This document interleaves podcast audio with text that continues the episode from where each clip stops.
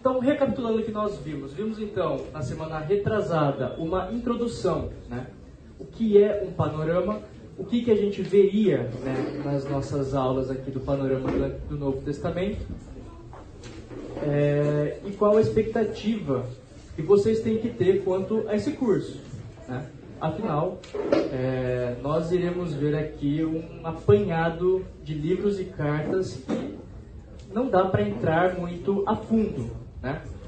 Então a gente precisa sempre dar aquela olhada mais panorâmica, de cima do negócio. Então, dia 7, então, vimos isso. Dia 14, o Léo falou com vocês sobre os evangelhos. Mateus, Marcos, Lucas e João. Né? Uh, lá ele falou um pouco sobre um guia prático, né? Sobre o que, que vocês têm que pensar quando alguém fala sobre evangelho. E hoje iremos ver sobre, sobre um livro e aí começamos com as cartas. Então vamos ver hoje sobre Atos e uma das cartas de Paulo, que é a carta de Paulo aos Romanos. Tá bom? Bom, uma coisa que eu quero que vocês se lembrem, e também recapitulando o que a gente viu na primeira aula, o que 2 Timóteo 3,16 fala, e 17 também. Toda a escritura é inspirada por Deus e útil para o ensino para a repreensão, para a correção, para a educação na justiça, a fim de que o servo de Deus seja perfeito e perfeitamente habilitado para toda boa obra. Nós estamos aqui não para adquirir conhecimento somente.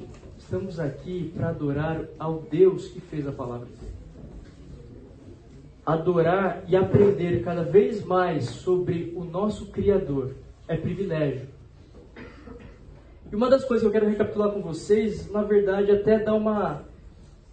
e um pouco mais além do que vocês viram na semana passada, por que, que o Evangelho é importante? Agora eu quero que vocês falem, por favor. Por que, que o Evangelho é importante? Se alguém chegar para você, que não conhece a Deus, não conhece a Cristo, e perguntar para você por que, que o Evangelho é importante, o que, que você diria? Ele ensina a vida de Jesus. que mais? É só isso? Só ensina sobre a vida de Jesus?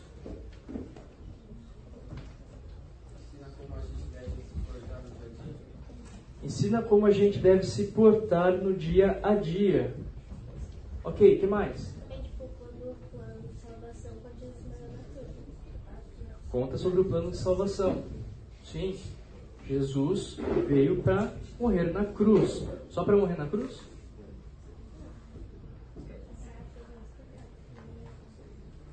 Fala de novo, Mel. Por vários motivos. Não só pra, especificamente para morrer, mas para nos salvar. Não só isso, mas algo que é muitíssimo importante a gente lembrar. E conforme a gente vai vendo as cartas, vocês vão entendendo mais isso, que a história de Jesus não termina nos evangelhos. Por mais que a gente pense um dia que sim, que termine nos evangelhos. Mas a gente acaba se esquecendo de levar em conta algo muito importante, que é até mais importante do que a morte de Jesus na cruz, que é a ressurreição de Jesus. Afinal, se não tivesse uma ressurreição, não teria vitória sobre a morte. Ou seja, tudo que nós acreditaríamos aqui seria falso. A ressurreição de Cristo valida, carimba a nossa salvação. Carimba a nossa esperança. Em 1 Coríntios 1,17 também vocês vão ver aí, se não me engano, com Léo, sobre essa carta, diz o seguinte: Porque não me enviou Cristo para batizar, mas para pregar o Evangelho, não com sabedoria de palavra, para que se não anule a cruz de Cristo Queridos, o Evangelho é importante para que a gente possa pregá-lo a outras pessoas. O Evangelho é importante porque nos traz a noção de que nós somos, de quem Deus é e o que Ele fez por nós, para que a gente possa conhecê-lo cada vez mais, para que a gente possa pregar o Evangelho. Em Efésios 3,8 fala o seguinte: A mim, o menor de todos os santos, me foi dada esta graça de pregar aos gentios o evangelho das insondáveis riquezas de Cristo. É tão importante, mas tão importante que Paulo aqui diz que o evangelho nos traz a riqueza de quem Cristo é. Se alguém vier perguntar para você por que o Evangelho é importante, você deve responder: porque nele eu tenho certeza de que a minha esperança é válida. Porque o Filho de Deus veio para me salvar, ressuscitou e vai vir me buscar. Isso é uma esperança que nós temos. Sem os evangelhos, não, nós, nós não teríamos isso. Nós não teríamos o cumprimento do que em Isaías foi prometido, em Daniel foi prometido. É promessa de Deus se cumprindo. Gente, os evangelhos são muito importantes para a nossa fé. Se você ainda não entendeu isso, se você ainda não parou para pensar nisso, pare para pensar. Entenda isso. Porque a base da sua e da minha fé estão nos evangelhos. A sua e minha esperança do porvir estão no Evangelho. E é claro, a gente vai vendo cada vez mais no Novo Testamento, Testamento, depois dos Evangelhos, que isso é cada vez mais falado e cada vez mais ampliado do que somente nos Evangelhos. Muito bom. Alguma dúvida sobre os Evangelhos? a importância de saber os evangelhos, do que se trata e de levar a sério. Então, muito bom. Beleza, pessoal, vamos então para a nossa aula de fato, para o tema de fato da nossa aula, que é sobre Atos e Romanos. Eu quero começar com vocês sobre os Atos dos Apóstolos, né? Pessoal, o que, que vocês sabem sobre Atos? o livro de Atos. Sobre o que, que fala? Sobre os apóstolos. Só sobre os apóstolos? Sobre Paulo? Só sobre Paulo?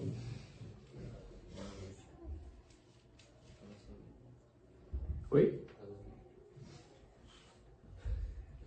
Não vou nem repetir para não ficar gravando, tá?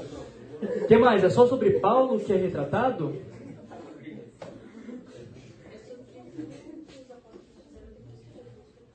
Sobre tudo o que os apóstolos fizeram depois que Jesus ascendeu aos céus.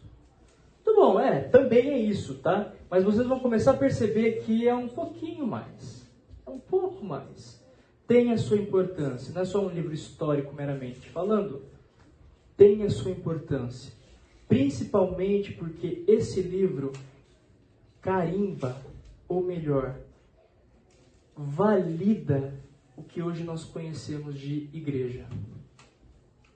Sabe a igreja que você está hoje, Igreja Batista Fonte?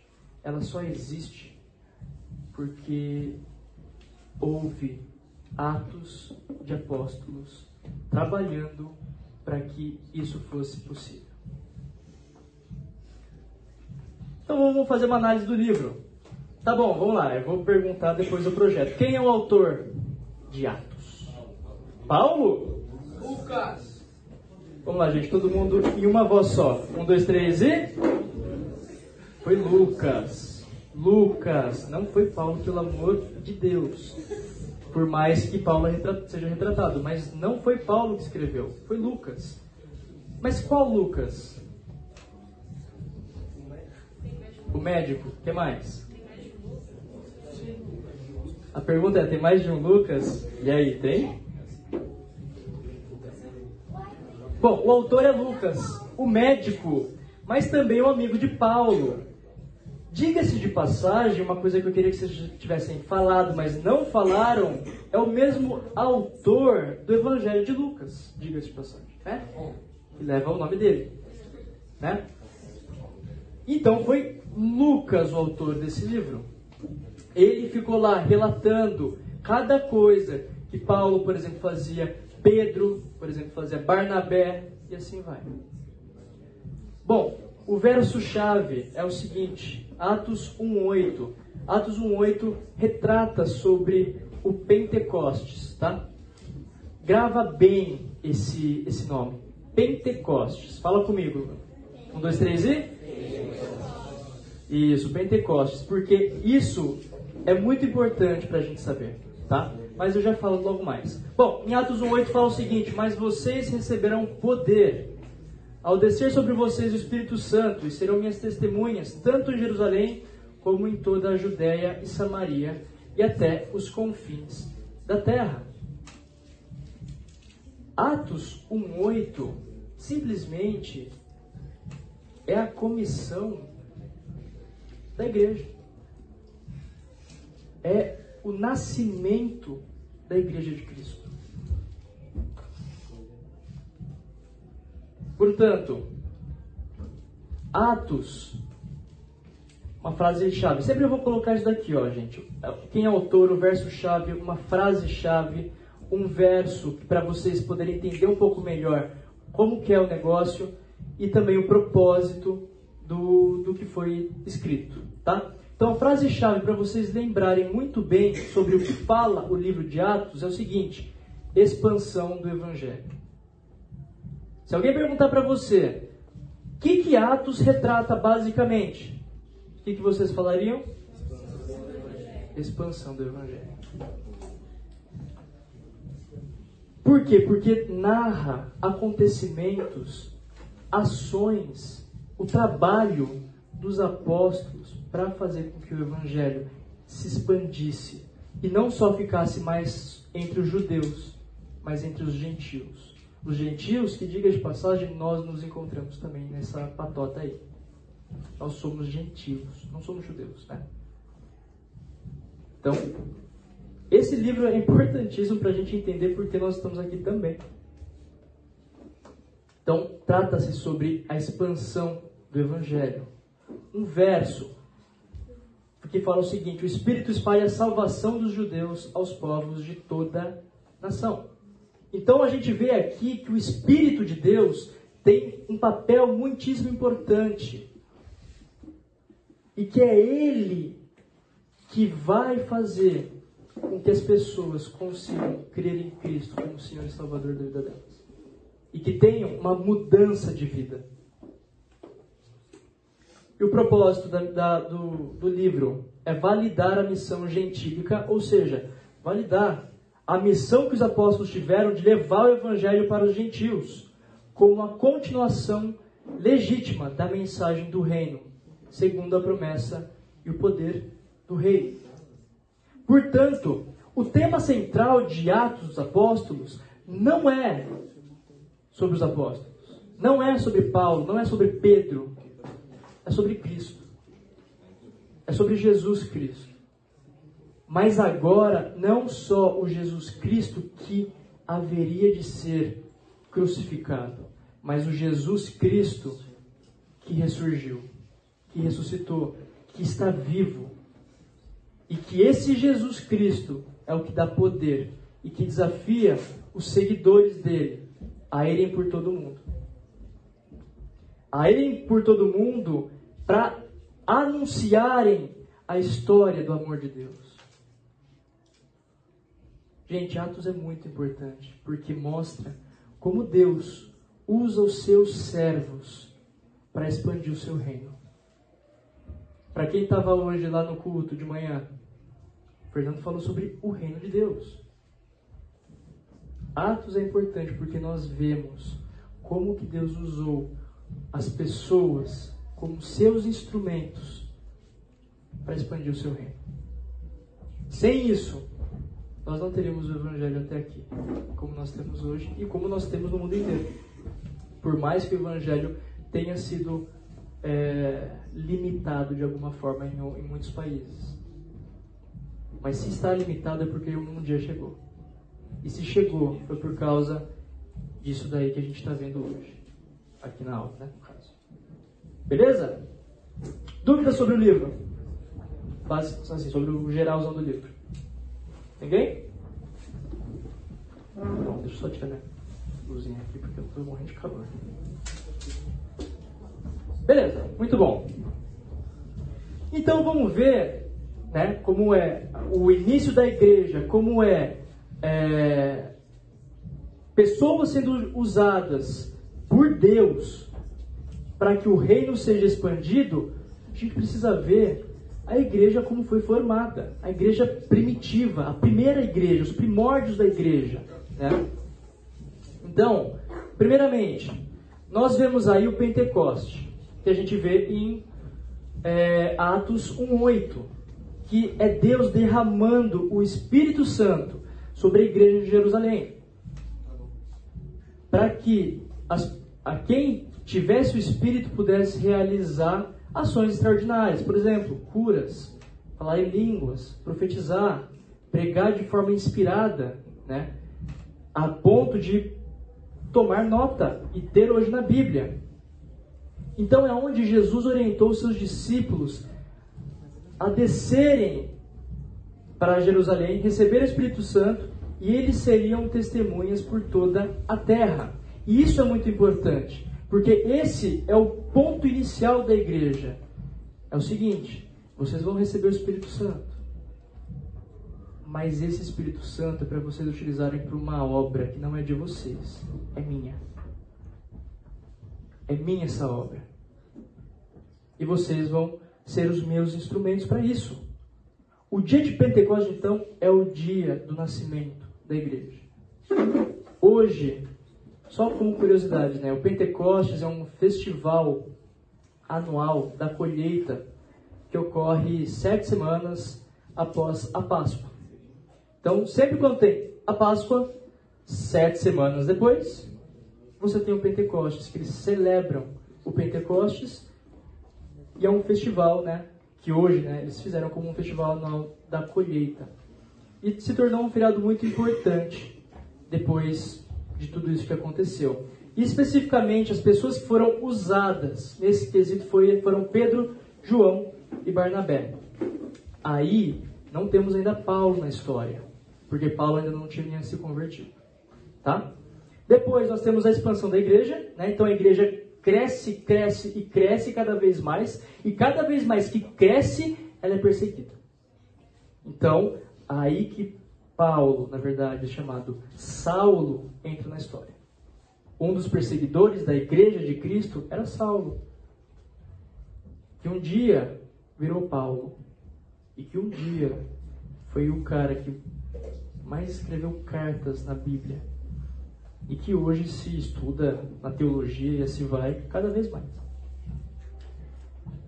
Mas a igreja então nessa expansão ela foi perseguida, tá? E a igreja ela pregava não só sobre a crucificação de Cristo. Na verdade, era o que menos eles pregavam. Eles pregavam sobre a ressurreição de Cristo. E aí que é muito importante, porque tem muita gente, muita igreja que prega somente a crucificação de Cristo. Tem muito filme, que até então que eu vi, só tem filme disso, que fala sobre a crucificação de Cristo, mas não retrata o depois. Não retrata uma das coisas mais importantes que tem na nossa fé, a ressurreição de Cristo. E com isso, com essa pregação de ressurreição de Jesus, os judeus não gostavam nem um pouco. E por causa disso, cada vez mais a igreja era perseguida. Bom, passou-se um tempo, vemos em Atos 9, especificamente, a conversão de Paulo. Então, Paulo tem o encontro com Cristo em Damasco. E ele se converte. Após isso, é o que eu coloquei aqui como visão de Pedro.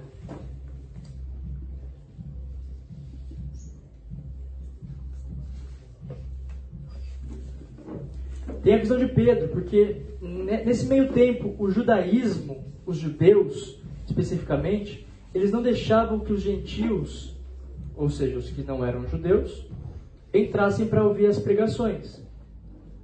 Era proibido. Os gentios eram a escória da, da sociedade. Não era ninguém para os judeus. Só que um belo dia, Cornélio se converte. Cornélio, que não era judeu, era um centurião gentil e que teve uma visão, mandou os seus servos irem até Pedro. Pedro teve uma outra visão, vai até Cornélio, ele prega para Cornélio sobre a ressurreição de Cristo. E aí, Cornélio se converte. E com isso, a igreja se expande não só para os judeus, mas para os gentios, para aqueles que não eram do povo judeu. Então imagina, gente, como era essa questão de perseguição da igreja. Os judeus não gostavam de, de pregação sobre a ressurreição de Cristo. Era exatamente isso que os apóstolos faziam. Pedro, ele, os judeus não gostavam que os gentios se achegassem para escutar as pregações. Pedro vai e prega para Cornélio especificamente. E Cornélio se converte. Isso daí simplesmente faz com que a igreja fosse totalmente perseguida, a ponto de preso, de, de Pedro ter sido preso ao pregar o evangelho. Só que acontece lá que do nada, do nada não, né? Deus faz isso. As portas da prisão são abertas automaticamente. E aí ele é solto da prisão. E aí Pedro sai e vai para casa onde a igreja estava reunida. Encontra, né, Rod, que é o nominho que está ali, que era uma empregada, que meio que fala, meio que cagueta Pedro para as autoridades. Mas o povo não acreditava nela. Até porque uma serva, uma empregada na época, ainda mais mulher, era praticamente como nada na sociedade. Então o povo não estava nem aí pelo que ela estava falando e Pedro continuou pregando. Fala, Vitão. Eu queria entender por que, que o, os judeus não gostavam que fosse pregado a ressurreição de Cristo. Eles não gostavam especificamente por causa dos fariseus. Vamos lá. Quando Cristo estava vivo, ele batia muito na tecla o quê? Eu tenho poder para fazer isso e aquilo, por quê? Porque eu sou o Deus encarnado. Falar isso era blasfêmia. Tanto que Jesus foi. É, as autoridades judeias, na época, pediram para prendê-lo por causa disso. Com base nisso, todo todo professor tem seu seguidor, não tem? Pois é. Tinham judeus que não gostavam da pregação da ressurreição de Cristo porque não acreditavam que Jesus Cristo era o Senhor e Salvador. Porque não criam que Cristo era Deus. São os atuais judeus. Isso. Então, falar que Cristo, aquele que os fariseus, a autoridade religiosa da época, falavam que era blasfemo, você pregar isso, que ele ressurgiu, ele ressuscitou, coisa que só Deus consegue fazer. É fora da caixinha, não pode, é proibido. E você pode ser preso por causa disso. Podia né, ser preso por causa disso na época. Pedro foi preso, Paulo foi preso milhares de vezes. E assim vai. João foi preso, tentaram matar, ele não morreu. E aí foi preso na ilha de Patmos, assim vai praticamente todos os discípulos de Cristo. Ok? Dúvidas? Questões, comentários? Senão a gente passa. Diga. É? Uma parte sim, uma parte não. Teoricamente, os judeus, eles deveriam crer em Cristo como Senhor e Salvador. Tá? Mas tem muito judeu que não acredita. Por causa dessa história aqui. Porque eles vieram de uma, de uma galera que simplesmente pregava que Jesus não era Deus. Era só um profeta, um rabino. Oi? Isso. É, tem alguns textos que, tipo, Paulo fala em primeira pessoa no, em Atos. Não, é, não, em Atos. Quando ele vai falar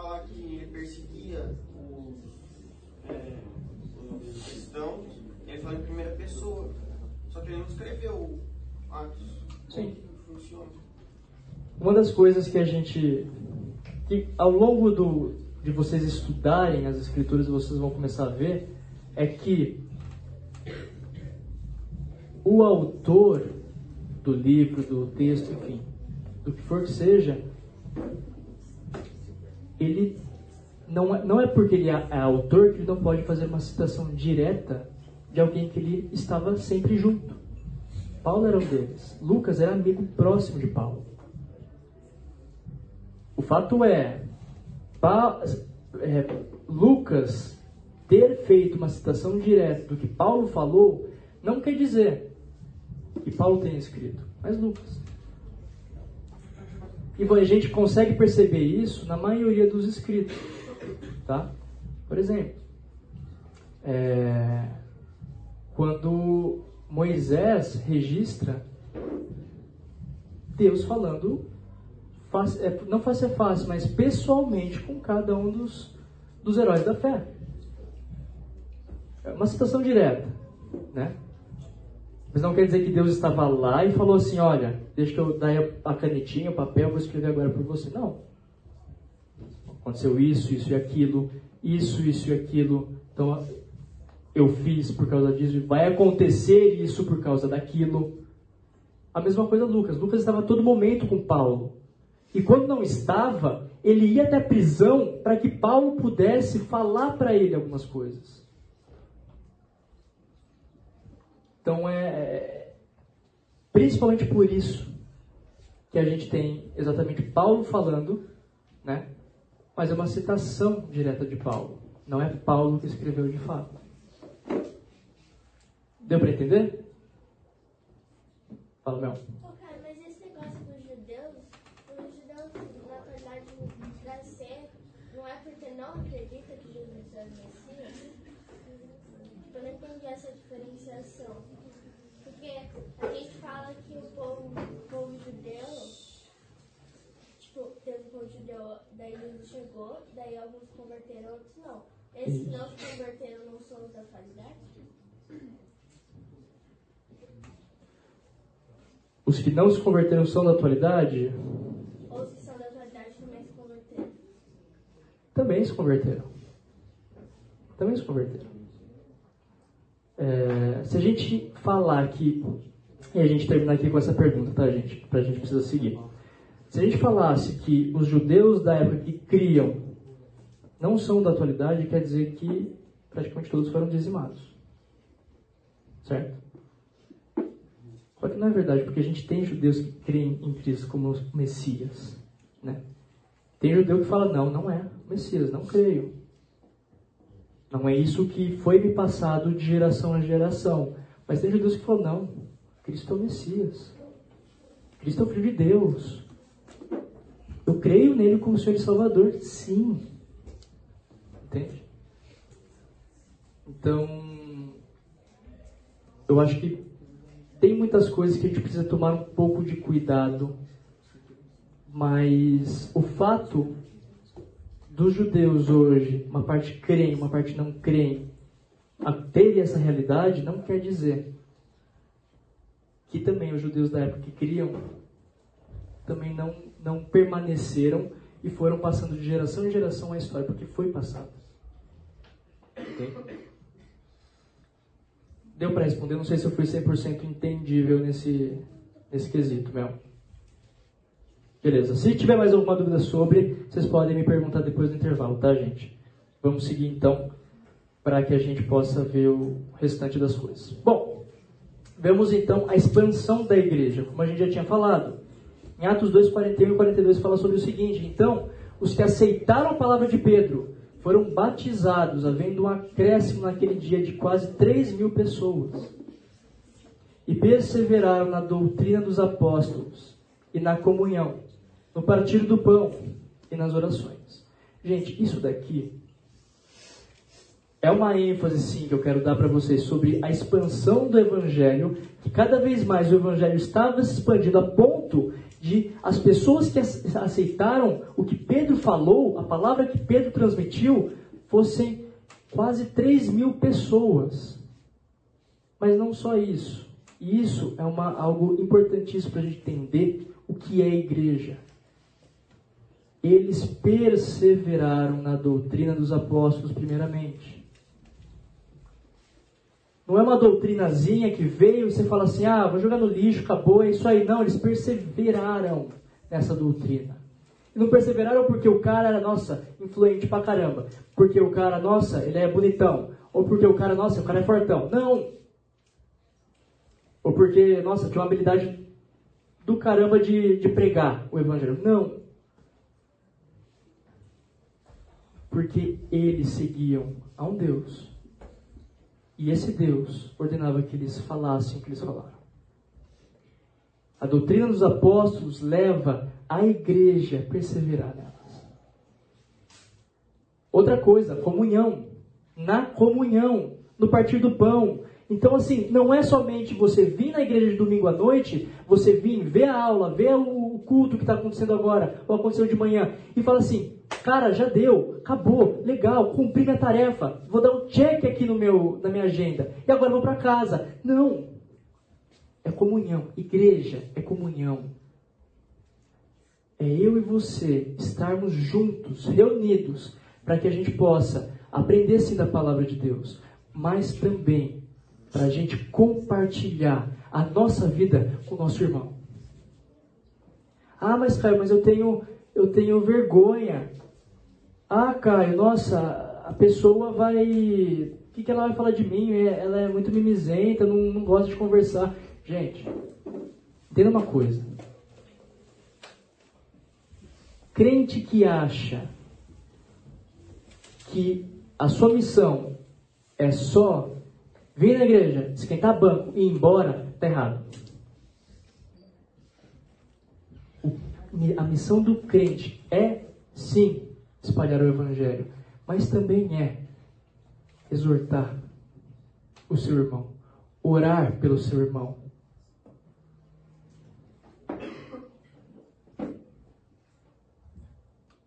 A igreja precisa de comunhão. E é triste ver igrejas que simplesmente colocam como prioridade, por exemplo, o ensino online e que não volta de jeito nenhum mais para presencial. Gente, isso simplesmente é muito perigoso. Porque você não tem comunhão. Se você não me vem me dizer que você vai ter comunhão de frente de uma tela para você falar com outra pessoa. Não tem. A comunhão. E a comunhão da igreja primitiva era a reunião de crentes em Cristo Jesus, para que eles pudessem perseverar na doutrina dos apóstolos, perseverar na comunhão, no partir do pão. Sim, tiveram grupos que, poxa, se reuniam para comer junto. E nesse comer junto, eles estavam falando, estavam compartilhando suas vidas, os seus momentos que tiveram de dificuldade, e assim vai. E na oração. Igreja não é igreja sem comunhão. Entendam isso. Ok? Bom, outras coisas que tiveram, tá? Para essa expansão do evangelho é o que a gente hoje também vê aqui na nossa igreja, que é o que? Viagens missionárias. Quem já foi para alguma viagem missionária? Caraca, João. Tamo junto, hein?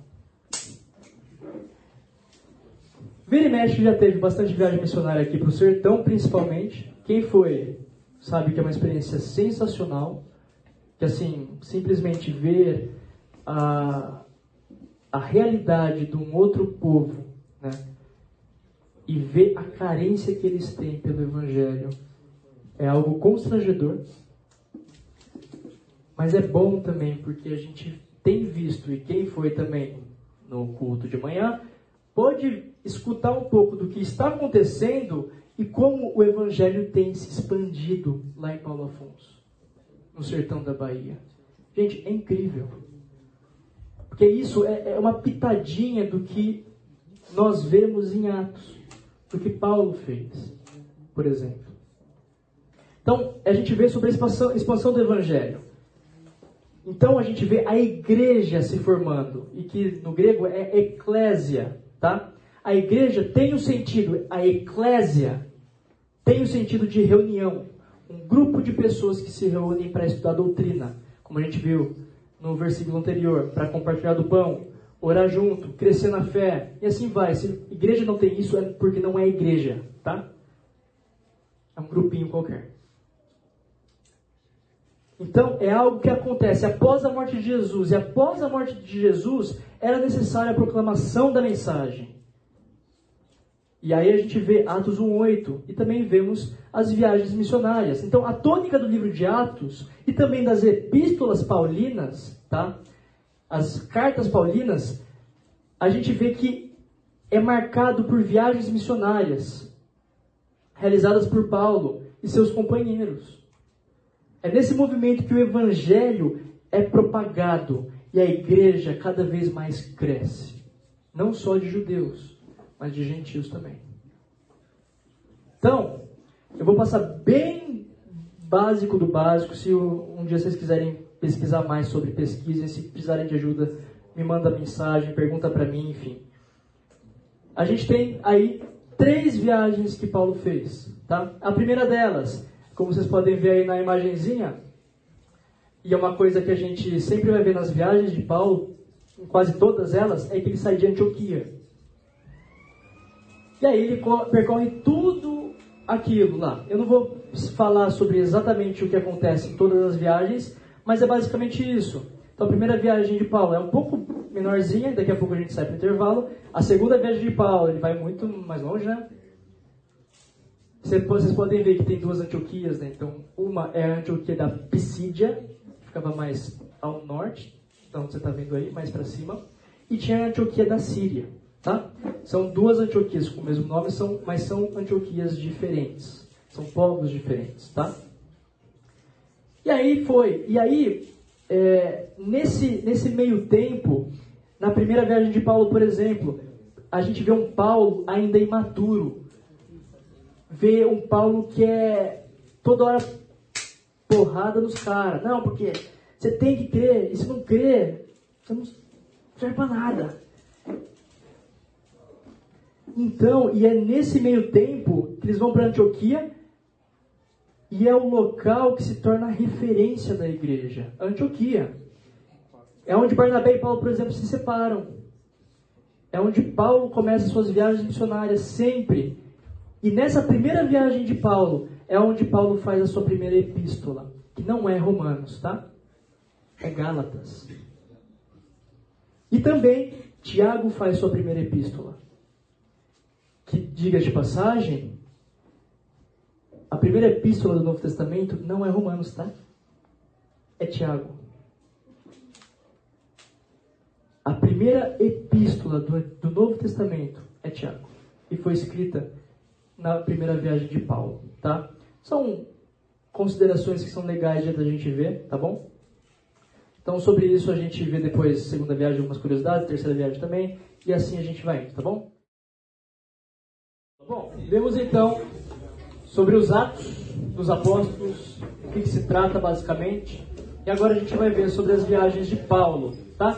Bom, primeira viagem de Paulo a gente viu, agora a gente vai ver a segunda, terceira e quarta e última viagem de Paulo, tá? Bom, segunda viagem de Paulo tem essa, esse trajetão grande, então passa pela Síria, Cilícia e assim vai, Pisídia, passa também o, o, o mar Mediterrâneo, vai lá para Filipos, a Macedônia, Atenas, Corinto e assim vai. Dá volta para Éfeso, depois vai um, um trecho imenso de, no mar Mediterrâneo até chegar na Judéia. E na Judéia passa em Jerusalém, Samaria e assim vai, tá? Bom, então, na viagem onde quando ele estava na Síria, Cilícia e Galácia, surgem duas pessoas. Silas, que acompanha Paulo, e Timóteo, que assume uma igreja. Quando eles estão em Filipos, né, não tinha sinagoga, então vão em busca de pessoas, né, as pessoas que estavam com Paulo. Prega para duas mulheres, causa um grande alvoroço. Nisso daí Paulo é preso, porque nesse alvoroço todo as pessoas não concordavam com Paulo, prenderam Paulo na prisão depois de um terremoto. Paulo e Silas são soltos de forma milagrosa e Paulo prega para o carcereiro. Né? Então é uma das coisas que a gente vê bastante em Paulo. Paulo aproveita as oportunidades. Isso é algo muito importante, muito interessante também. Que tem, sério, muito crente que não aproveita oportunidade nenhuma que tem de pregar o Evangelho. E como a gente falou, é privilégio. Ok, vai para Tessalônica também, lá ele fica pouco tempo, porque as pessoas querem matar Paulo, e ele sai. Vai para Bereia, Paulo anuncia aos judeus, que eram considerados mais nobres, né, que eles se convertem. Vai para Atenas e Corinto, Paulo prega para os filósofos atenienses, que na época tinham bastante conhecimento das, de tudo, né? principalmente de filosofia, só que eles não aceitavam o fato da ressurreição. Então Paulo parte para Corinto, fica dois anos e meio lá, funda uma igreja lá. E nesse momento, nessa viagem aí segunda de Paulo, é onde foi, foram escritas as cartas à igreja de Tessalônica, ou primeira e segunda Tessalonicenses. Tá? Terceira viagem de Paulo, então Paulo de novo sai da Antioquia, vai para Galácia, depois para Frígia, ele encontra Apolo, um cristão que precisava de ajustes na teologia que ele pregava e na concepção de Cristo. Também quem ajuda Paulo nisso daí é Priscila e Áquila, ok? Que são dois servos de Deus que são muitíssimo importantes na, na vida da igreja e também com Paulo, tá? Depois ele vai para Éfeso, depois para Macedônia, Grécia, chega a Troade, prega até tarde da noite, um jovem, jovem Eutico, dorme, morre, é ressuscitado por Paulo, passa para Jerusalém. E nessa época, Paulo escreve três cartas. Primeira e segunda Coríntios e Romanos. Que é uma das cartas que a gente vai ver ainda hoje, tá? Bom, e também viagem de Paulo a Roma. Dessa vez ele sai de Jerusalém. Ele é preso em Cesareia. E alegavam que Paulo era um criminoso. Tá? Levam Paulo para Roma para julgar oficialmente. Quem julga Paulo é Júlio César. Nenhuma condenação acontece com Paulo e ele é liberto. Tá? Pouco depois, Pedro morre. Então Pedro morre nessa quarta viagem de Paulo. E por causa da perseguição forte contra os cristãos, Paulo é preso de novo, só que sem direitos. E ele é considerado traidor de Roma. Se vocês não sabem, Paulo era considerado cidadão romano, tá? Por mais que ele seja de Tarso, ele era considerado um romano, de tal influência que ele tinha na época. Só que por pregar pela perseguição forte a igreja ele é considerado traidor de Roma e lá ele é preso, fica até a morte. Até ele se degolar. Depois disso, ocorre a destruição de Jerusalém. E por causa das prisões de Paulo, ele consegue né, escrever bastante carta. E é aí, na prisão de Paulo, que ocorre as cartas de aos Efésios, né? Colossenses, Filipenses, Filemão, 1 e 2 Timóteo e também Tito. Então, vejam, as cartas, da forma que estão na Bíblia, não são de forma cronológica, mas são de acordo com outros requisitos. Tema, o que os cristãos da época queriam passar, quem escreveu queria passar, entre outras coisas. Só que, visto tudo isso, você pode perguntar: o que, que isso tem a ver comigo? Legal, vimos Atos dos Apóstolos, as viagens de Paulo, mas o que, que isso tem a ver comigo? Primeira coisa, nós necessitamos do Espírito Santo para nosso amadurecimento como cristãos. Não adianta você querer por si só amadurecer, porque você não vai. É o Espírito Santo que amadurece. É Ele que nos faz sermos cristãos mais maduros e cada vez mais aptos a pregar o Evangelho. Segundo, a igreja é o local mais importante para que a gente possa atingir essa maturidade. Não é à toa que tem muito cristão imaturo e que, diga de passagem, esse cristão imaturo não frequenta a igreja ou frequenta muito pouco. Não é ativo, não é membro ativo da igreja, que serve, que está lá, que está em comunhão com a igreja de Cristo. E a igreja de Cristo que eu digo não é, a igreja que a gente está retratando aqui em Atos, não é o local, é a reunião de, das pessoas que creem em Cristo como Senhor e Salvador, e tem o Espírito Santo. Ok? A questão é quanto você tem priorizado participar da igreja de Cristo, das programações que a gente oferece no Impulso, por exemplo. O quanto você tem aproveitado para também aprender sobre o que é revelado aqui das doutrinas dos apóstolos, ou melhor, sobre a palavra de Deus. E qual o convívio que você mais valoriza? Seus irmãos na fé? Ou as pessoas que você simplesmente, que elas não estão nem aí para quem Cristo é? Que, que você prioriza?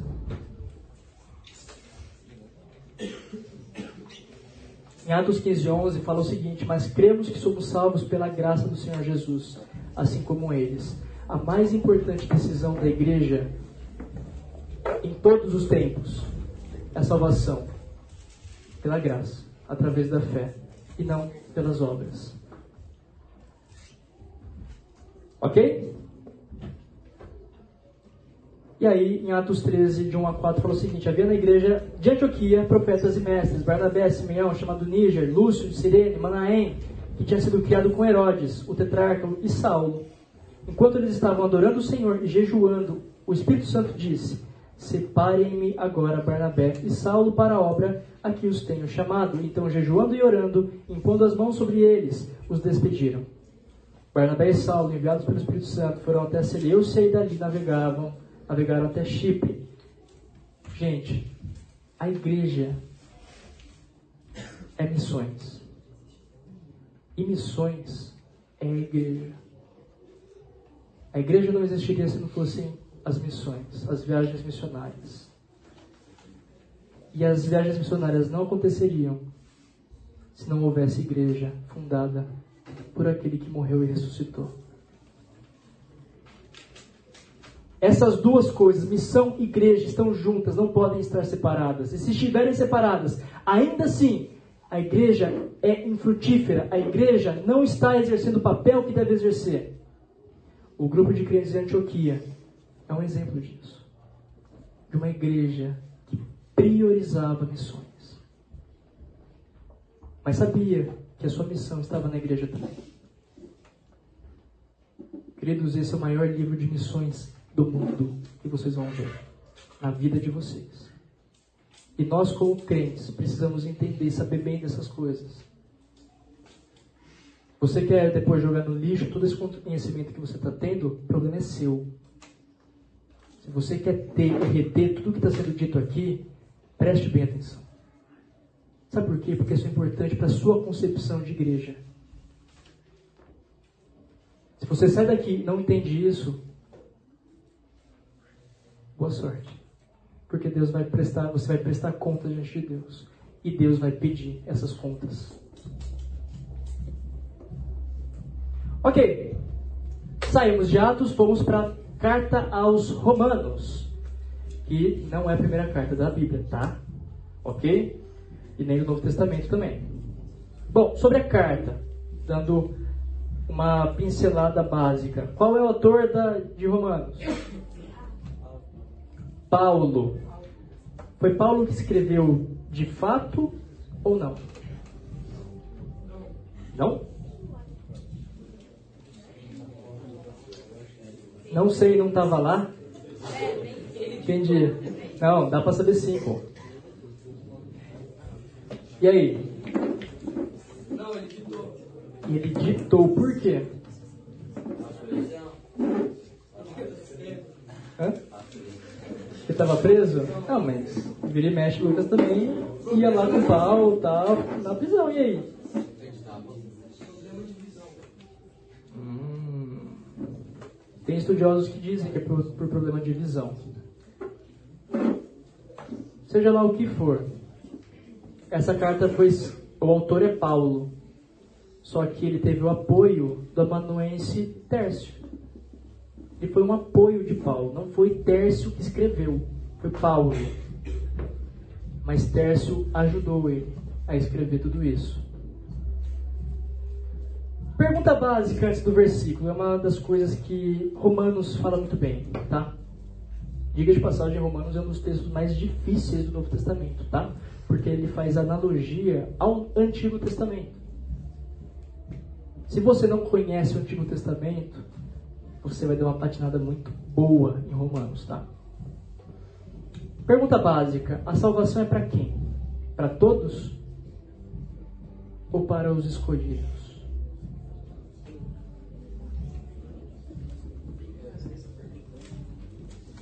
Estou perguntando porque é uma pergunta que me fizeram um dia. Tá? E eu, um dia vou fazer para vocês também. Fala. Para todos os que creem. Bom. É isso aí. Romanos 1,16 fala o seguinte: não, pois não envergonhe do Evangelho, porque é o poder de Deus para a salvação de todo aquele que crê. Primeiro do judeu e também do grego. A questão é: a salvação é para todos, tá? Mas nem todos serão salvos. Salvação é para todos, mas nem todos serão salvos. Alguns serão escolhidos, outros não. Os escolhidos serão salvos, os outros vão para o inferno. Só que o pensamento chave daqui e fala muito sobre a nossa concepção de para quem é a salvação é o seguinte: Deus é justo ele exerce a sua justiça logo mais, logo menos. Então, a progressão da verdade ela vai da completa condenação até a justa glorificação. Nós temos esses dois opostos, e nesses dois opostos, a realidade é: terão pessoas, tanto aqui quanto aqui. Os condenados, que não foram escolhidos por Deus, e os justificados por Deus. Diga de passagem, isso é evangelho. Tá? Bom, muito bom. Então, verso-chave, Romanos 1,16. Frase-chave, justificação pela fé.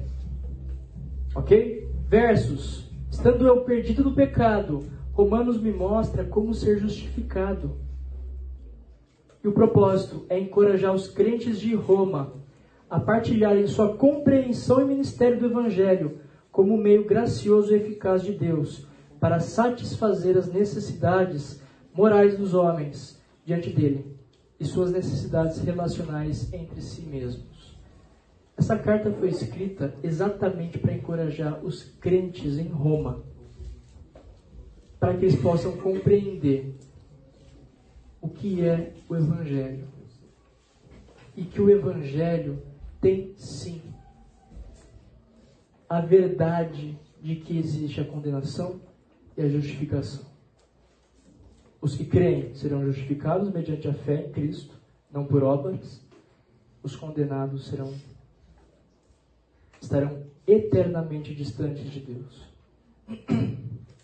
ok? Bom, sobre a carta, então, a gente tem quatro partes, tá? A condenação, que vai dos capítulos 1 e 2, salvação, dos capítulos 4 a 8. Isso daí, não tô, não, vocês podem ver que não vão abranger todos os capítulos, porque são algumas, é, é, basicamente, os assuntos-chave da carta, tá? Então, salvação, justificação, dos capítulos 9 a 11, e santificação dos 12, do 12 ao 14. Eu quero que vocês tenham uma imagem a gente vai mandar depois no grupo do, do Impulse os slides, tá? Qualquer coisa. Enfim. O que eu quero que vocês tenham em mente quando a gente fala de Romanos é exatamente isso daqui. É como porque é como se Romanos desenhasse uma imagem como essa aqui, uma cena de um tribunal. E nesse tribunal vai ter a humanidade toda sendo julgada diante do Deus Todo-Poderoso. É isso daqui que vocês têm que entender. Tem a justificação pela fé, mas isso não quer dizer que não tenha um tribunal, não tenha uma prestação de contas. Foi o que eu falei anteriormente para introduzir o que a gente vai ver aqui. Toda a órbita da verdade é traçada, então, começando com o homem num, num estado de completa depravação, condenação, desesperança, desamparo, mas terminando com ele na qualidade de filho do Deus vivo, absolutamente justo e possuindo a vida eterna. Isso é o Evangelho. Por isso que se vocês não entendem o que é o Evangelho e a importância do Evangelho, Romanos não é nada. Porque fala exatamente do depois, o que vem depois. Tem a salvação, mas tem condenação também. Cristo nunca falou que não iria ter condenação, pelo contrário, ele fala muito claramente sobre essa condenação. Mas nós vemos que é uma justificação, em Cristo a sua justificação. Por quê? Porque em Romanos 5 fala isso. Justificados, pois, mediante a fé, temos paz com Deus por meio do nosso Senhor Jesus Cristo, pelo qual obtivemos também acesso pela fé a esta graça na qual estamos firmes e nos gloriamos na esperança da glória de Deus. Queridos, nós somos justificados mediante a fé em Cristo Jesus. E por causa disso é que a gente pode ter paz com Deus. Não é por meio de você e eu. Não é por meio do amiguinho lá da esquina. Não é por causa do Fernando Leite, é por causa de Cristo. Só que não termina aí. Sabe por quê? Porque vocês e eu também tivemos acesso a essa graça. Aqui é apresentado a graça de Deus, algo que é imerecido a nós. E a gente tem que estar firme nisso. E por causa da graça, e não por você e eu, é que nós nos gloriamos. Não porque você e eu somos bons, mas porque por causa de Cristo Jesus nós temos esperança de que um dia estaremos com Ele. Gente, se você não dá importância para isso, sou sorry, vocês estão no lugar errado. Se vocês não veem uma beleza nisso daqui, vocês estão no lugar errado. Porque você e eu não merecemos nada. Somos pó. Só Cristo Deus, com sua imensa graça e misericórdia, se fez carne, sofreu o que não deveria ter sofrido por nós. O que a gente deveria sofrer, ele sofreu por nós. Ele ressuscitou e agora a gente tem, pela fé, acesso a essa graça imerecida para que a gente possa fazer parte dessa glória de Deus, que é essa glória que nós nunca teríamos acesso. Nunca.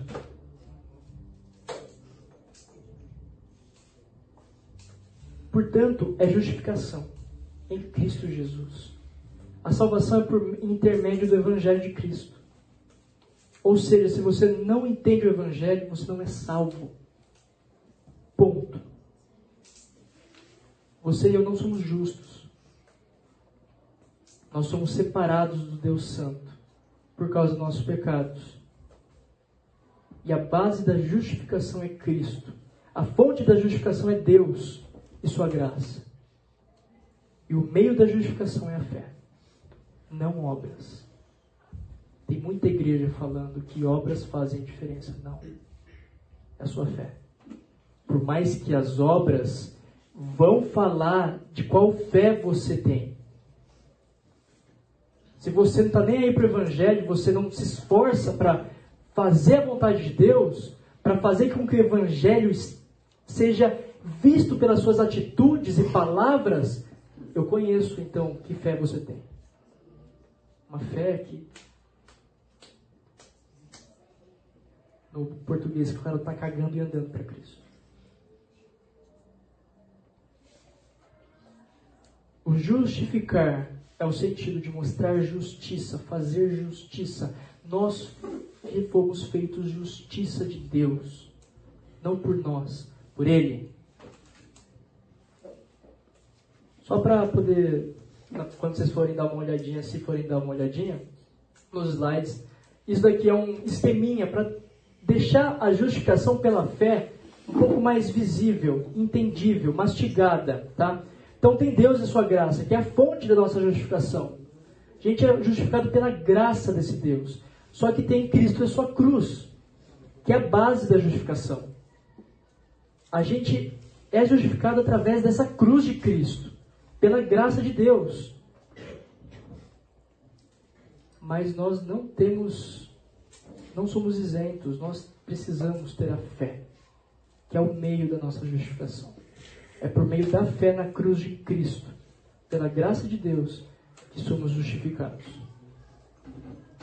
E com isso, a gente vai ter, vai entender que Cristo e sua cruz são a redenção divina mas fala da propiciação divina.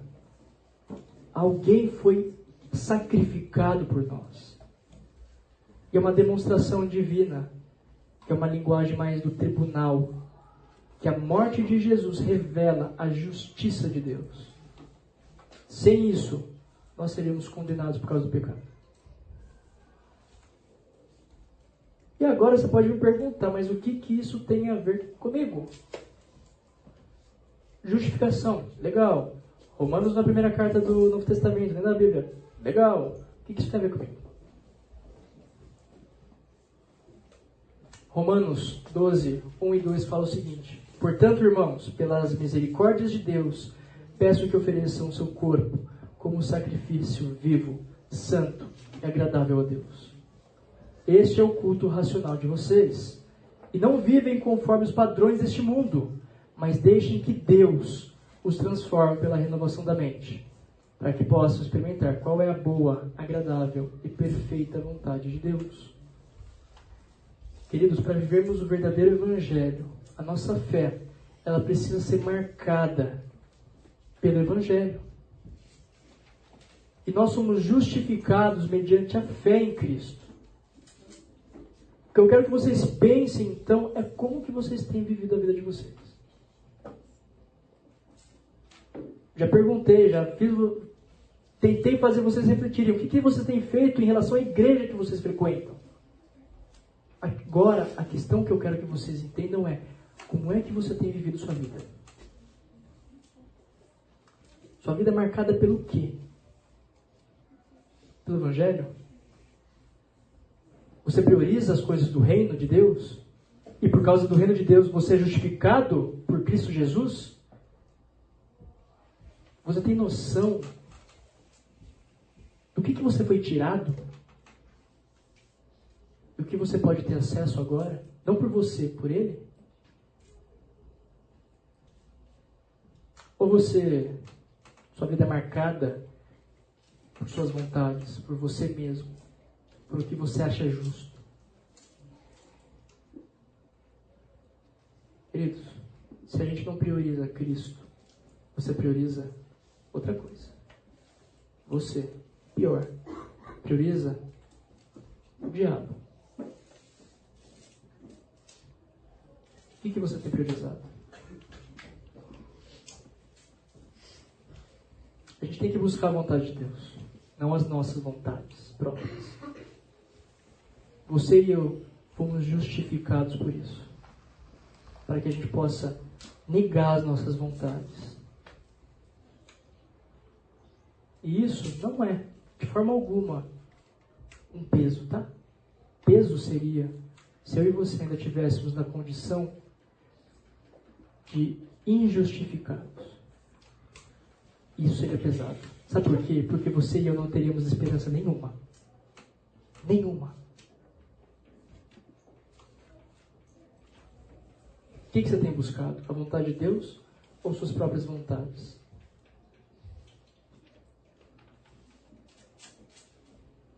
É como um namoro, algo que a gente quer muito. Né?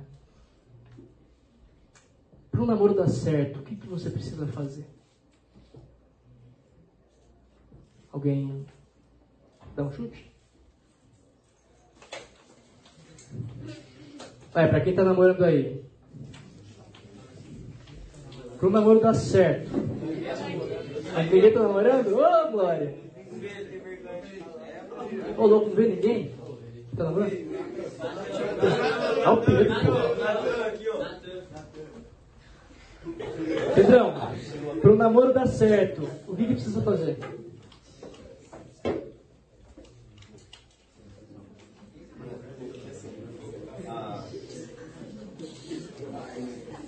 Comunicação. O que mais? Não é isso que eu quero que vocês falem. O que mais? Também é a comunicação, mas é algo mais profundo. Não tão óbvio.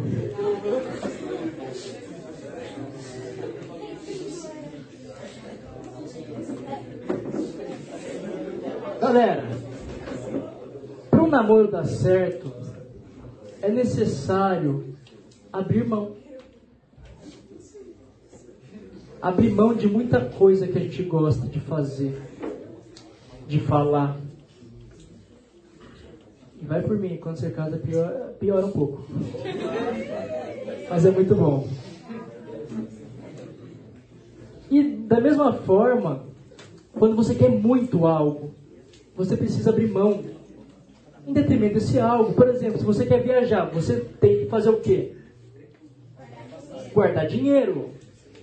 Se você não guarda dinheiro, o que acontece? Você não vai viajar, é simples. É simples. Ou você vai se endividar e vai se ferrar. É isso. Então a questão é. A questão é.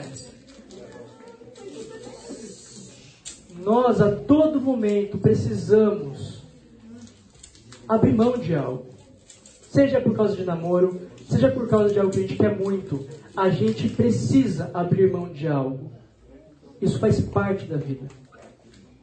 Da mesma forma, para a gente ter uma vida marcada por Cristo, a gente deve abrir mão de nós mesmos.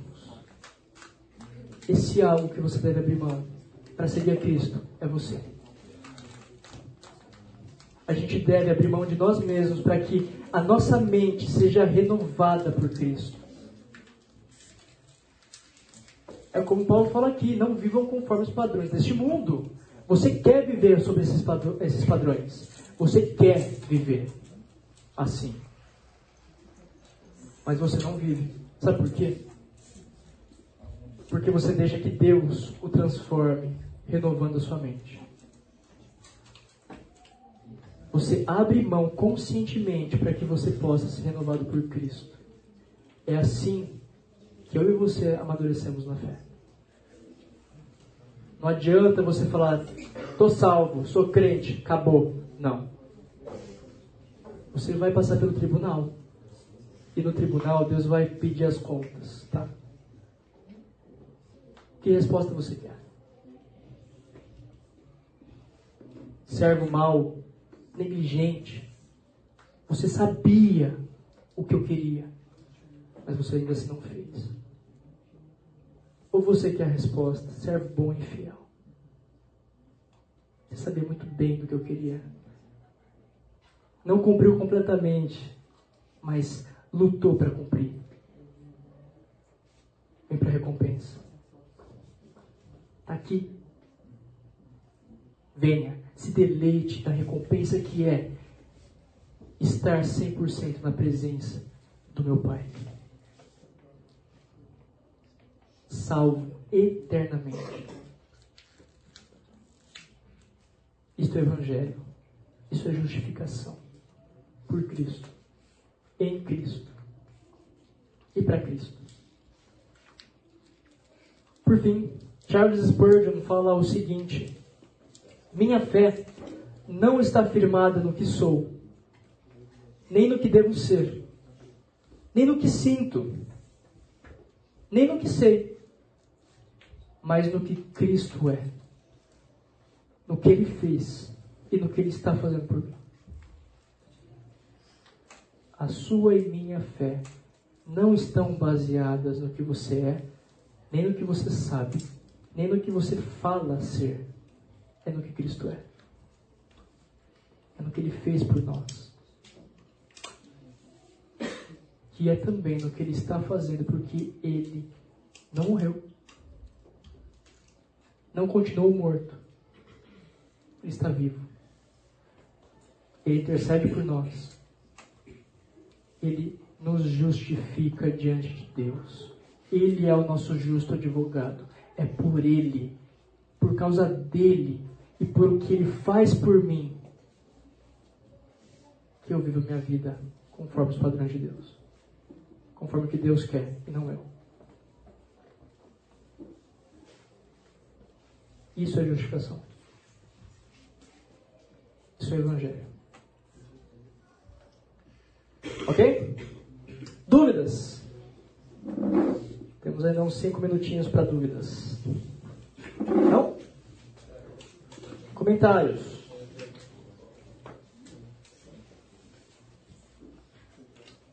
Bom, então vou orar para a gente finalizar. Cadeira, do lugar, coloca no devido lugar depois, por favor. Isso. Cadeira, entra no lugar, coloca no lugar que estava, por favor. Não, mas depois, né, gente? Depois. Outra coisa, todo mundo assinou a lista? Sim? Ok. Vamos orar então, galera. E aí, estamos liberados. Senhor Deus, te louvamos, ó Pai, porque nós podemos entender, ó Pai, o que, que o Senhor quer de nós e quais são suas prioridades para nós. Senhor, nós olhamos para isso com muita alegria, Pai, porque nós vemos o teu plano sendo cumprido, conforme o Senhor tinha planejado e também prometido para nós. Que isso possa nos gerar, Pai, temor, além de alegria, esperança, porque nós prestaremos contas diante do Senhor, mas sabemos também que nós somos justificados pela tua cruz. Somos justificados por meio da nossa fé. O que não quer dizer que a gente não deve fazer boas obras, mas nós temos a segurança de que não são essas obras que nos dão a vida eterna, Pai. Que possamos priorizar as suas prioridades, ó Pai. E possamos viver uma vida de acordo com a tua palavra. É isso que eu oro, em nome de Jesus. Amém.